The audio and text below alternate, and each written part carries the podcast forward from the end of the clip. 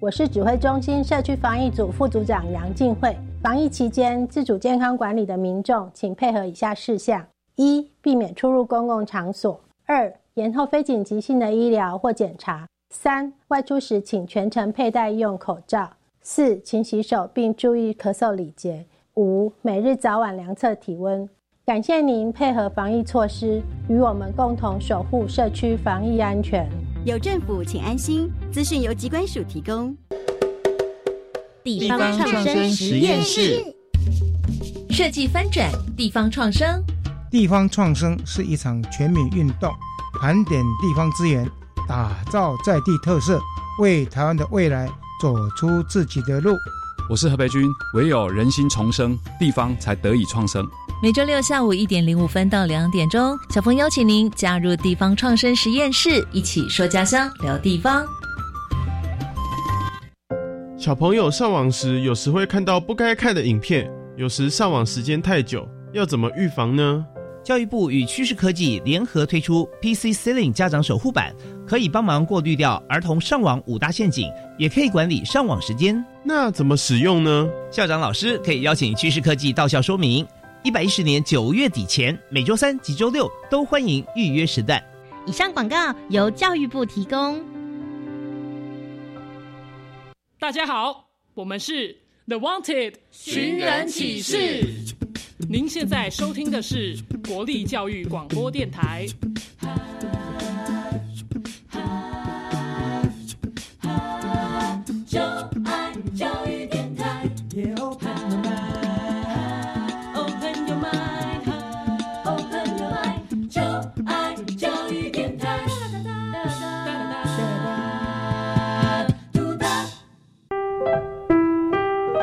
本时段为重播节目，欢迎收听。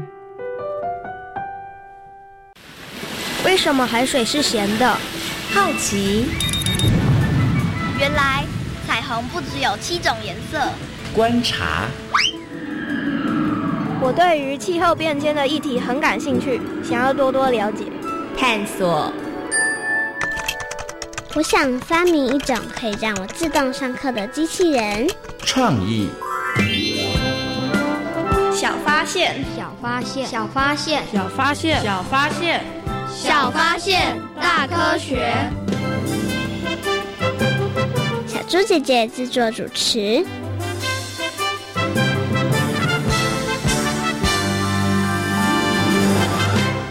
明年我一定要跟我表哥去。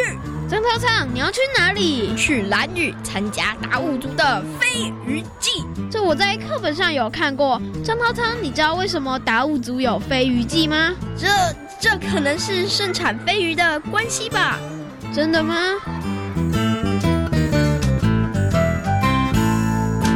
小发现，别错过大科学过生活。欢迎所有的大朋友、小朋友收听今天的《小发现大科学》，我们是科学小侦探。我是小猪姐姐，我是吴怡婷，很开心呢，又在国立教育广播电台的空中和所有的大朋友、小朋友见面了。怡婷，你有没有去过蓝屿啊？没有诶。那你想不想去蓝屿呢？很想去。哎，为什么你很想去蓝屿啊？因为我想看飞鱼季，听说很热闹。哎，没错。错，其实呢，飞鱼季呢，对于达悟族朋友来讲，真的是非常非常重要的一个祭典哦。那你为什么没有去蓝屿？你既然这么想去？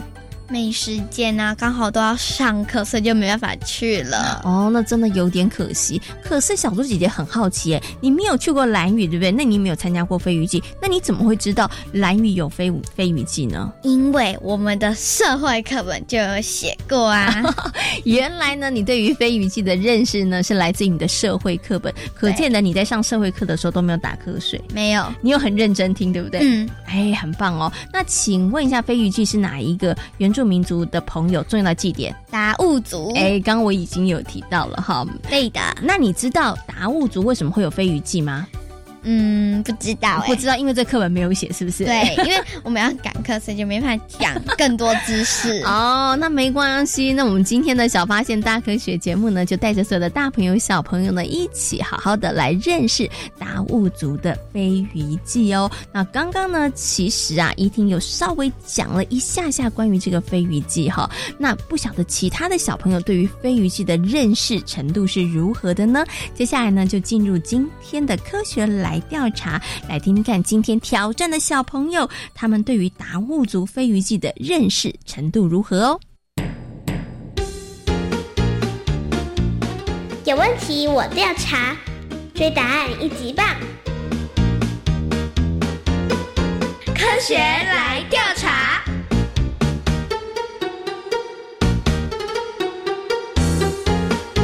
科学来调查。总共设有三道关卡，闯关成功就能获得最高荣誉——海星奖。答对两道关卡者是海兔奖的得主。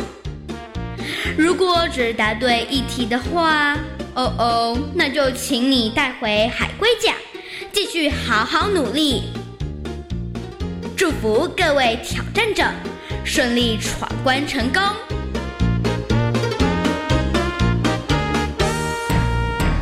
科学来调查，大奖带回家。今天呢，有两位小美女呢要来参与我们今天的科学来调查，要来闯关哦，看看他们能不能够把我们的最大奖海星奖带回家。首先呢，先请两位同学来自我介绍一下。大家好，我是周云彤。大家好，我是蔡子楚。嗯，今天呢，欢迎云彤还有子楚呢来参与我们的挑战。请问两位小朋友会不会紧张呢？不会，不会，很好，有信心吗？有。好，那今天对你们来讲应该是易如反掌了哈。准备好了没有呢？好了，好了。好，马上来进行今天的第一题。达悟人在飞鱼季期间不可以捕捉其他的鱼类，请问对不对？对，哇，两个人异口同声，很肯定你们的答案。嗯，因为国语课本跟社会课本里头有写吗？是不是？对。好，那到底他们两个的记忆有没有错呢？他们有没有把课本写的东西记错呢？我们赶快听听看，他们到底有没有答对哦。耶，很厉害，上课都有很认真哈。那我们刚刚问的这一题。重点你们有看到哈，就是呢，我们的达悟族的朋友，他们在飞鱼季期间是不会捕捉其他的鱼类的。好，往我们的海星奖又迈进了一步了。我们接下来要进行的是我们的第二题。达悟人出海捕鱼的交通工具是拼板舟，请问对不对？对。很确定吗？超级确定哦，超级确定。我问一下那个子楚，超级确定的，有在课本上看到是不是？嗯，因为之前在社会课本上有看过。哦，你有看过拼板舟？对，所以你决定这个答案一定是对的哈。那到底有没有答对呢？耶，答对了，很厉害，答对了，没错。那这个蓝雨的拼板舟呢，在这个达悟族的朋友生活里头呢，其实占着非常大的分量哦。那拼板舟为什么叫拼板舟哦？那我问一下，你们有看过拼板舟的图案对不对？拼板舟跟独木舟一不一样呢？不一样，不一样。哎，没错，答对喽。其实拼板舟跟独木舟真的是不一样哦。那因为呢，拼板舟呢，它是由木板一块一块组合而成的。那比较小的拼板舟呢，是由二十一块的木板组合而成，那比较大的呢，就是用二十七块哦。所以呢，虽然这个拼板舟跟独木舟外形看起来差不多，但是它们制作方式是不一样的哈。那每一年在飞鱼季的时候呢，达悟族的朋友他们就是驾着拼板舟去捕飞鱼。很好，你们第二题也闯关成功，答对了。接下来剩下最后一题，其实最后一题有一点点难哦。哦，有没有信心？有。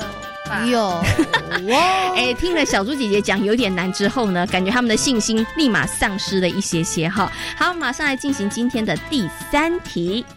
飞鱼季期间，达悟人会护送橘子，希望能渔获满满，请问对不对？对对。然后子楚呢？不知道是不是？这时候他们的答案出现了分歧的状况，你们两个要赶快讨论一下，到底要是对。还是不知道，不知道也不行，一定要讲一个答案。对对对对对，好，为什么云彤这么的肯定，觉得是对的？第六感直觉，第六感直觉是不是？因为我们真的都知道吃橘子，橘子是代表大吉大利嘛，对不对？是一个好兆头的意思。所以你觉得这一题是对的，就是达悟族的朋友在飞鱼季期间他们会送橘子。希望大家渔获满满，好，所以你们答案是对的。好，那到底云彤跟子楚他们有没有答对这一题呢？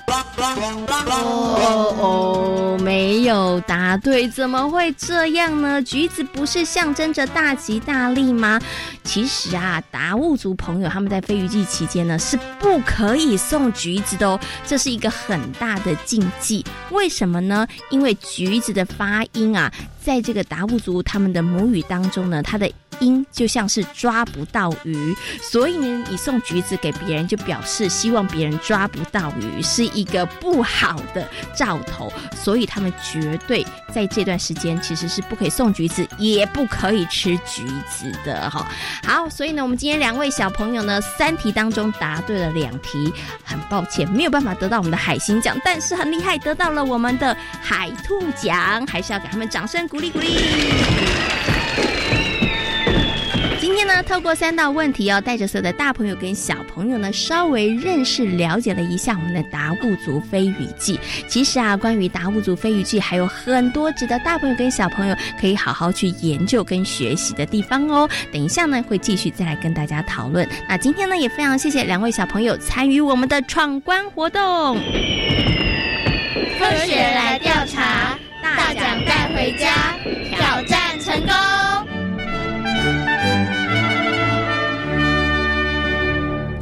哦哦，真是太可惜了！刚好我会这一题耶！啊，刚刚两个小朋友答错了那一题，一题你居然会？你怎么这么厉害呀？你怎么知道达悟族的朋友在飞鱼季期间是不可以送橘子的？因为我们曾经社会课有教过，然后这是我印象最深刻，就是他们说呢，只要送橘子就代表会有厄运，就是抓不到鱼的意思。哦，所以就千万不能够送橘子。对，所以如果今天是你去挑战的话，你。应该就可以得到海星奖了，对你就可以三题都答对了哈。对，哇，这个真的是非常有趣哦，也要提醒所有的大朋友、小朋友要特别的注意哦，因为一般来讲，我们都觉得送橘子是大吉大利，是好的意思。嗯，但是对于达悟族朋友来讲，可不是哦，千万不要送他们橘子哦。哈，好，那我们刚刚呢有两位小朋友来挑战呢，虽然他们只得了海兔奖，但是小猪姐姐还是觉得他们表现很棒哦。那么在今天节目当中呢，要带着所有的大朋友跟小朋友一起来认识达悟族朋友的飞鱼记哦。请问一下怡婷，你对于达悟族的飞鱼记有哪一些很好奇、想要知道的事情呢？就是因为我们社会课本有在讲男人鱼啊、女人鱼啊跟老年人鱼，我想说，嗯，为什么要这样分呢？有什么差别吗？哦，因为达悟族朋友吃鱼很特别，对不对？对，他们有分成男人鱼、女人鱼跟老人鱼。那到底为什么要这样分？然后是怎么样分？哪些鱼是男人鱼？哪些鱼是女人鱼？是不是只有女人才能吃女人鱼呢？嗯，应该只有吧，应该只有吧，因为你也不太清楚。假如你想吃的话，那这样怎么办呢？所以你对于这一点非常的好奇，对不对？对，好，没问题。接下来呢，我们就进入今天的科学库档案。为所有的大朋友、小朋友呢，邀请到了台北市海洋教育中心的海洋教师，我们的戴佑安老师，来跟所有的大朋友、小朋友好好来介绍达悟族朋友的飞鱼记，也来跟大家分享达悟族朋友他们非常特别的一些。吃鱼的习惯哦。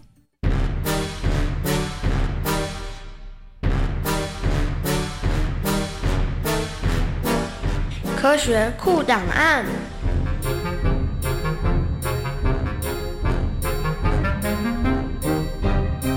戴佑安，台北市海洋教育中心南极海洋教师，擅长海洋社会及海洋文化。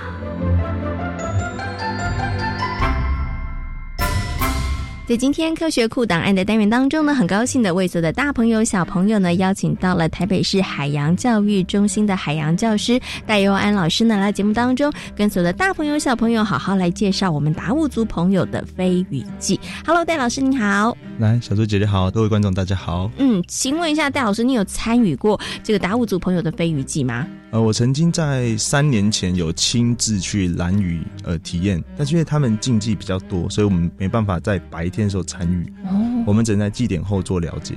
哦，所以一般的游客的话，其实是没有办法参与他们的活动的。是的，OK，好。所以呢，今天呢，戴老师就好好为所有的大朋友、小朋友呢，来介绍这个他曾经参与过的这个呃，我们蓝屿的达悟族朋友的飞鱼记哦。那是不是可以先请这个戴老师跟大家讲一下？哎，可能有些小朋友很好奇喽，为什么达悟族的朋友他们有飞鱼记这样的活动呢？哦，其实飞鱼记的由来是来自于呃口述历史了哈。那以前就讲神话传说，呃，比较古早的时候啊，蓝屿人是把飞鱼啊所有的鱼类一起做料理，一起做捕抓。嗯，但是这样就会出吃出问题，因为鱼类其实是有新鲜程度的差别，料理时间有差异哈。嗯有一天有一位耆老当天梦到一只黑翅膀的飞鱼，黑人我们就称他飞鱼王吧。嗯哼，他就告诉耆老说：“哎，我们在正常期时节中，什么海鲜尽量可以吃，有些不能吃。”它其实把我们现在环保议题用神话方式、用口述历史的方式传承下来。嗯哦，所以我们每年的二月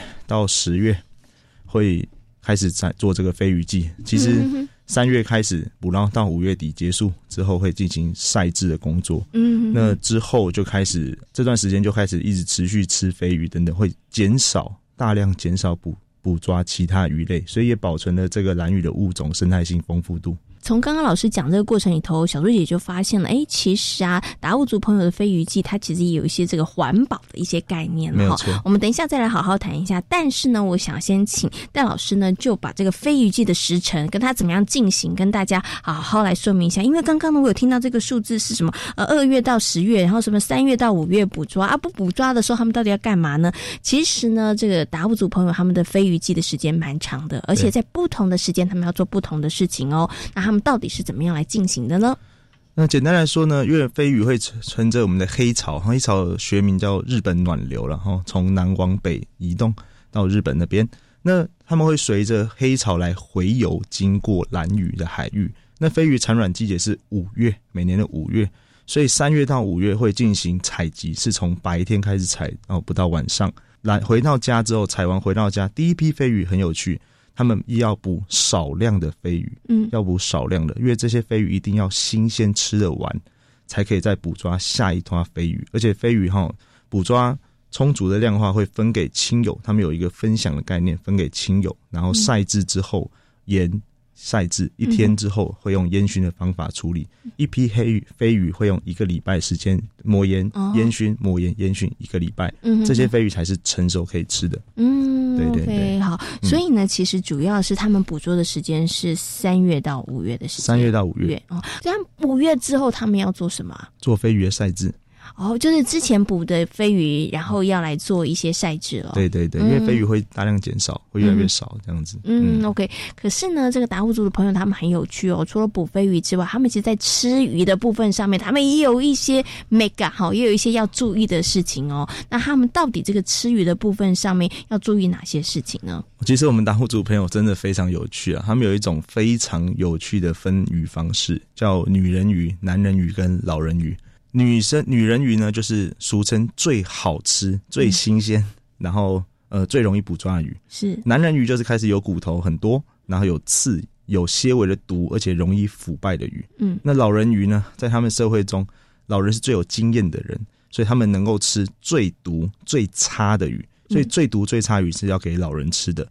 那假如你是一个成年男子，十八岁要开始捕鱼，下海第一件事就是要捕女人鱼。嗯，女人鱼一定要捕到。再来男人鱼，再来老人鱼，而且家里有几口就只能捕几尾鱼。哦，对，全部加起来是不是？对对对。哦，就是我们家如果只有五个人，那我不管男人鱼、女人鱼或者是老人鱼，我只能捕五条鱼。那我们刚刚讲的这个飞鱼记哦，他们也有一些禁忌。其实呢，从达悟族朋友的飞鱼记里头，它真的可以提醒小朋友跟大朋友一些跟自然环境保育有关的一些概念。所以我想接下来呢，就要请戴老师跟大家来。分享从达悟族的朋友的飞鱼记里头，大朋友小朋友可以有哪些学习？还有哪些事情要被提醒的呢？各位同学，刚刚听老师讲完之后，有没有发现，其实达悟族他们就是捕自己能够吃的鱼，然后以分享的概念去做分享。嗯，我们不是把一堆鱼捕来之后然后做卖钱累积自己的财富。他们认为我们海洋不是取之不竭、用之不尽的。一定要永续的经营，才有办法把这个海洋哈继续维持下去。所以蓝屿人的祈祷跟祖先，其实就是告诉他们一个很简单的观念：我们吃多少，拿多少，还永远都在那里。嗯，OK，所以呢，其实就是一个环境永续经营的概念，对。然后不要没有节制的，然后一直去捕捉鱼，因为鱼真的会被捕完的。是啊，虽然大海非常的大，哈。好，那今天呢也非常谢谢呢戴佑安老师在空中跟所有的大朋友小朋友介绍了达悟族的飞鱼记，也谢谢戴老师，谢谢，谢谢。小鹿姐姐，我真的觉得达悟族的朋友他们真的很棒哎，你知道为什么吗？因为他们呢抓鱼又不会抓太多，所以海洋资源就比较。丰富，嗯，就不会很快的匮乏了，对不对？对。其实啊，小猪姐也觉得达悟族朋友呢，他们这样子的一个海洋永续保育的观念真的是很棒哦。也希望呢，大家可以多多的向他们来学习哦。那因为黑潮的关系呢，所以带来了大量的飞鱼哦。那么临海而生的达悟族人呢，也因此有了飞鱼季的文化哦。那飞鱼季呢，对于达悟族朋友来讲，不只是捕鱼活动哦，也是呢达悟族朋友非常重要。的生活文化跟习俗哦，那有机会的话呢，大朋友跟小朋友呢，可以去好好的感受，好好的学习一下哦。那接下来呢，我们要进入今天的科学斯多利的单元哦，要跟大家呢一起来分享关于飞鱼记由来的传说故事。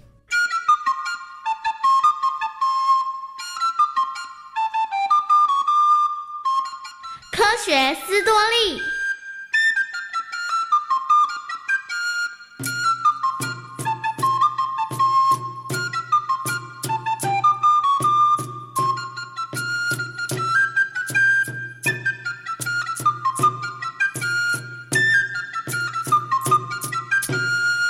很久之前，当达悟族人刚开始与海洋亲近的时候，族人们靠着在海边捕鱼、挖贝类，以及在山上种地瓜、芋头，维持三餐温饱。这一天，几个在海边寻找食物的族人们，无意间发现了两条有翅膀的鱼在海上跳跃着。哇！你们快看，海面上那是什么东西啊？嗯。好像是鱼诶，没错没错，就是鱼。哎，仔细一看，它们身上好像还长了翅膀哎。哎，你们看，好像还有两条哎。我知道了，那一定是飞鱼。棒棒，大家赶快去抓吧！这么一来啊，我们晚上就可以加菜喽。大家千万别让他们给游走了。没错。哎，飞鱼好像往前方游过去了，大家快点追！看到从未见过的鱼类，族人们兴奋极了。大家满怀期待上前围捕。虽然飞鱼的动作敏捷，但族人们的捕鱼身手也不弱。经过了一番努力，最后只捕到了一只。虽然如此，但是大伙儿还是很开心，高兴地将飞鱼带回家里和其他的族人分享。族人们将飞鱼和其他捕获的鱼，以及在海边拾到的贝壳、螃蟹一起混着煮食，这真是一顿鲜美的海鲜大餐。正当大家吃得兴高采烈的时候，没想到居然有人身体开始出现了不舒服的症状，然后一个接着一个。哎呦，好痛啊！呃，我我我也好难过，身上全身长满了脓疮。我也是啊，主人好像都生病了，这这这到底是怎么回事啊？这样下去还得了啊？我看啊，得要赶快去报告长老，请长老想个办法。当长老知道大家是因为吃了飞鱼之后才产生全身脓疮、又痒又难治愈的情况后，他只好宣布，从今以后大家再也不能吃飞鱼了，也把飞鱼当成了一种禁忌的食物。当飞鱼之神看到达悟族人捕捉到飞鱼后，竟然不知道该如何食用，非常的难过。我得想个办法，让达悟族人了解造物者所创造的每一样东西都是最尊贵的。该怎么做呢？后来，飞鱼之神想了一个巧妙的方法，引导达悟族人正确的使用飞鱼。有一天，当达悟族的长老入睡后没多久，飞鱼之神托梦给了长老：“你是谁？你为什么会在这里？”“我是飞鱼之神，我要你吩咐所有的族人，从现在开始必须遵守我所说的每一句话。”不要浪费造物者的赠予，尊重飞鱼，不要让我伤心难过。听到飞鱼之神要族人不要浪费造物者的赠送，长老立刻陷入了两难：难道要族人们忍受身体的疼痛而食用飞鱼吗？飞鱼之神，对不起，我们并非有意对飞鱼不敬，只是族人们吃了飞鱼之后。全身上下都长满了疮，又痒又难治，我也不知道该怎么处理啊！就是这个缘故，所以你们才不吃飞鱼吗？嗯，没错。飞鱼之神，你可以告诉我们该如何解决吗？没问题。接下来我所说的话，你一定要牢牢的记住，同时传达给族人们。这么一来，你们就不会身上长疮，不会再得皮肤病了。飞鱼之神，你尽管吩咐，我一定会牢牢的记在心里，并且转告给所有的族人，要大家共同来遵守。很好，首先，每年的飞鱼季来临时，要举行飞鱼的仪式。女人要上山挖地瓜及芋头，男人要上山砍木头，制作成飞鱼架。没有问题，没有问题。不论是男人还是女人。都要好好分配工作，相互分工，虔诚祈求飞鱼能够丰收，保佑族人度过每一次海流或意外，同时也能生活的平安健康。好的。如果飞鱼实在是太多的时候，全家人要共同将飞鱼处理干净，然后将飞鱼晒干，好好的保存起来。我一定会好好提醒族人们的。很好。还有。在飞鱼季节里，绝对禁止说不吉祥或骂人的话，也不能捕捉其他的鱼类。而且捕飞鱼时，记住千万不能太贪心，捕足一年的分量就可以了。是是是，我们一定会谨记在心，好好的遵守啊。最后，在飞鱼季节结束后，家家户户得用歌声和舞蹈来庆祝丰收与平安。在欢喜之日，将地瓜、芋头、鱼干分给亲朋好友共享，尤其是孤单的老人或是无法出海的人家。有智慧的飞鱼之神，我们一定会谨记您的教诲，族人们互相协助，感谢大自然所赐予我们的宝贵食物啊！这时，太阳已经从东方缓缓的升起。天空鱼肚白也渐渐露了出来，还躺在床上的长老半梦半醒之间，还想张口再问些问题时，飞鱼之神突然消失不见了，而睡梦中的长老也醒了过来。咦，刚刚飞鱼之神应该是真的来梦里面告诉我这些事情了。于是，长老用神圣的态度穿戴礼服、丁字裤。戴银帽、首饰和珠宝项链等，以最虔诚的心，在海边面向大海，脱下银帽，把帽子朝向大海，对着飞鱼念着：“我生命的泉源，飞鱼之神，用银帽呼唤您的圣名，谨遵守您的指示和教诲。”话说完之后，他立刻召集了全部落的人。将飞鱼之神的话转述给了部落里头的族人，族人愿意遵守飞鱼之神的教诲。他们知道那些行为是象征着对每一个生命的尊重，对大自然的爱，以及对于造物者的敬畏。唯有感恩和珍惜，人才能够与自然和平共存。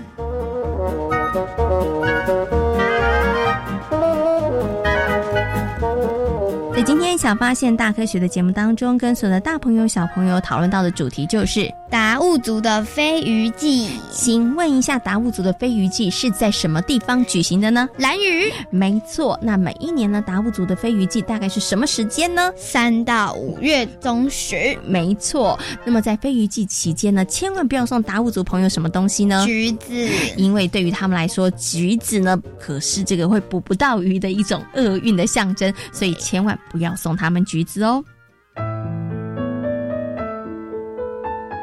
小发现，别错过大科学过生活。我是小猪姐姐，我是吴怡婷。感谢所有的大朋友、小朋友今天的收听，也欢迎大家可以上小猪。